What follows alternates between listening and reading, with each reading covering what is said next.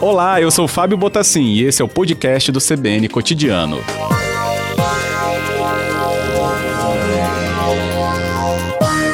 Agradeço também para a gente conversar um pouco mais, até porque o próprio nome da campanha, ele já chama a atenção também. Explica para a gente o que, que vocês estão trazendo aí de informação ao público.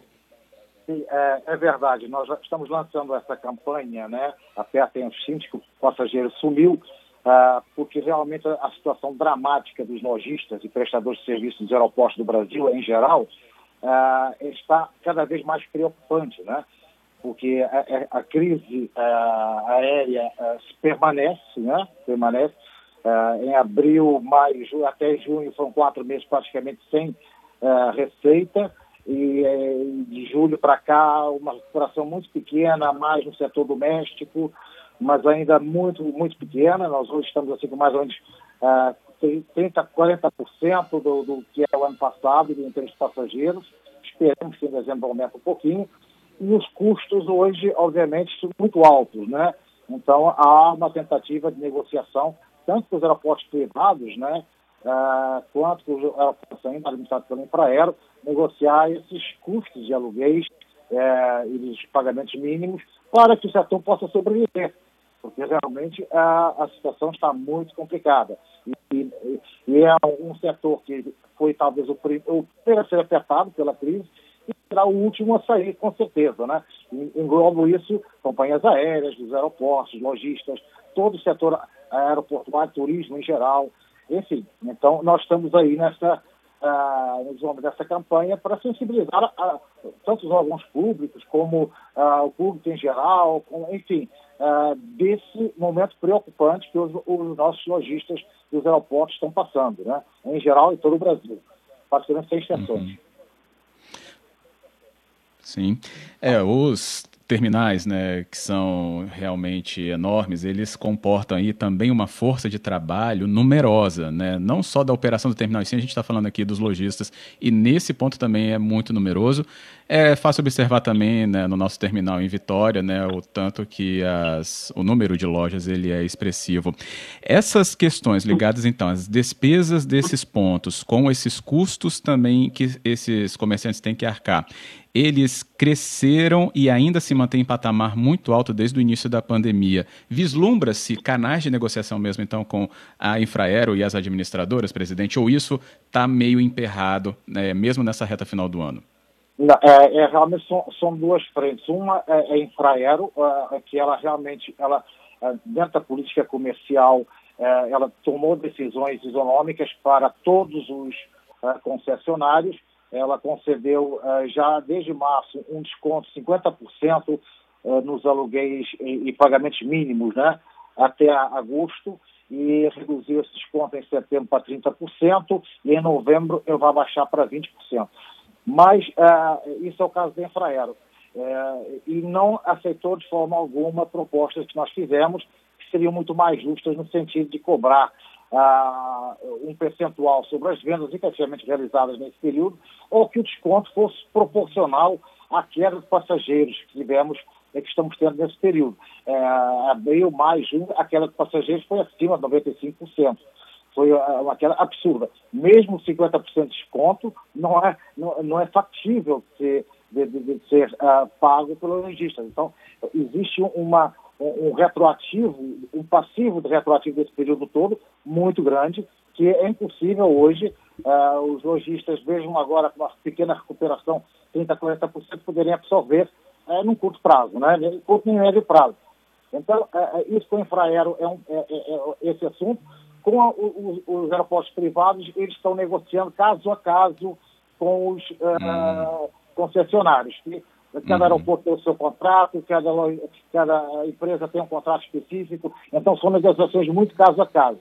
Mas o que eles tendem realmente, os aeroportos tendem a tentar a repassar para os concessionários o que eles possam receber de apoio do governo também na redução do, dos valores da outorga, o diferimento e por aí vai. Coisa que já aconteceu. A uh, semana passada a ANAC já anunciou né, que está uh, uh, fazendo uma concessão para quatro aeroportos, né, tentando uma compensação para o equilíbrio econômico e financeiro, em quatro aeroportos, Galeão, Porto Alegre, Fortaleza e Florianópolis, e temos a informação também que na próxima semana estarão envolvidos vários outros aeroportos nessa compensação, entre Guarulhos, Viracopos, Brasília e vários outros privados. E a tentativa é que assim que o governo a, a conseguir apoiar os aeroportos privados, que é, seja também repassado um pouco desse apoio para os concessionários, né? Ah, para os lojistas, para os prestadores de serviço. Porque, caso contrário, ah, como a maior receita dos aeroportos ela vem realmente dos, dos lojistas, de quem está ali dentro, se eles ah, não, não tiverem condições de honrar os seus compromissos, em curto prazo o aeroporto vai precisar de novo recursos do governo. Quatro, cinco meses eles vão precisar uhum. de novo, porque não vão ter receita. Então, esta é uma luz vermelha que a gente está tentando acender para que haja uma sensibilidade é, de, de, todas as partes do governo, dos órgãos, assim, que olhem um pouco esse setor que realmente é, estamos tendo muita dificuldade, é, tanto no privado, no setor privado, quanto no caso infraero, estatal. O Mário Portela conosco é presidente da Associação Nacional de Concessionárias de Aeroportos do Brasil. É, tem um ponto importante também nessa questão de quando essa dívida se acumula e não se chega né, a um consenso de renegociação, por exemplo, é, essa dívida por parte, por exemplo, de um, de, do operador né, público que é a Infraero, isso poderia incluir esses lojistas, inclusive, em cadastros negativos, ou mesmo até os privados poderiam né, usar esse tipo de instrumento, mas isso também possibilitaria negociação de recursos financeiros, por exemplo, em bancos, né, presidente? Então, isso tem um giro aí é, negativo, mas ele é, inclusive, factível de acontecer, e é isso que não se quer. É, é, essa, essa questão é extremamente importante, Fábio, que você colocou, porque isso já, já aconteceu uh, no caso da Infraero. Vários lojistas já estão com o nome no Cadinho, no Serasa, uh, desde julho, agosto.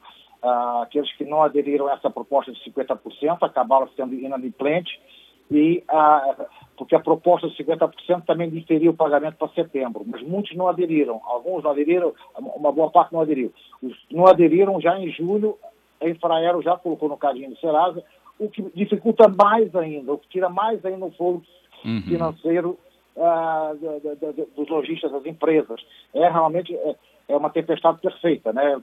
Uma dívida se acumulando e sem poder recorrer a bancos, sem poder recorrer a crédito sequer caso tentasse é, levantar recursos para poder pagar a dívida. Quer dizer, é, é, é outro ponto que nós estamos também pleiteando à Infraero, é que deixe, que tire o nome dos, dos associados nesse caso, e obviamente inadimplentes a partir de março, né? não os anteriores aí, ok, é, não tem nada a ver com a pandemia. Mas estão inadimplentes em função da, da pandemia, que não seja retirado o nome deles, porque eles possam ter um pouco de todo financeiro, né? É, até para arcar com uma eventual é, dívida retroativa, pagar funcionário, e qualquer coisa. E isso realmente é muito importante essa sua questão, porque é um outro ponto grande de preocupação. Entendido. Presidente, agradeço você ter trazido aqui para a gente, através dessa conversa, um sobre essa situação aí nos lojistas e também sobre os terminais. Muito obrigado e a gente vai continuar acompanhando os desdobramentos de toda essa demanda. Eu que agradeço, mais uma vez e a CNN por, por todo esse, esse apoio, tá bom?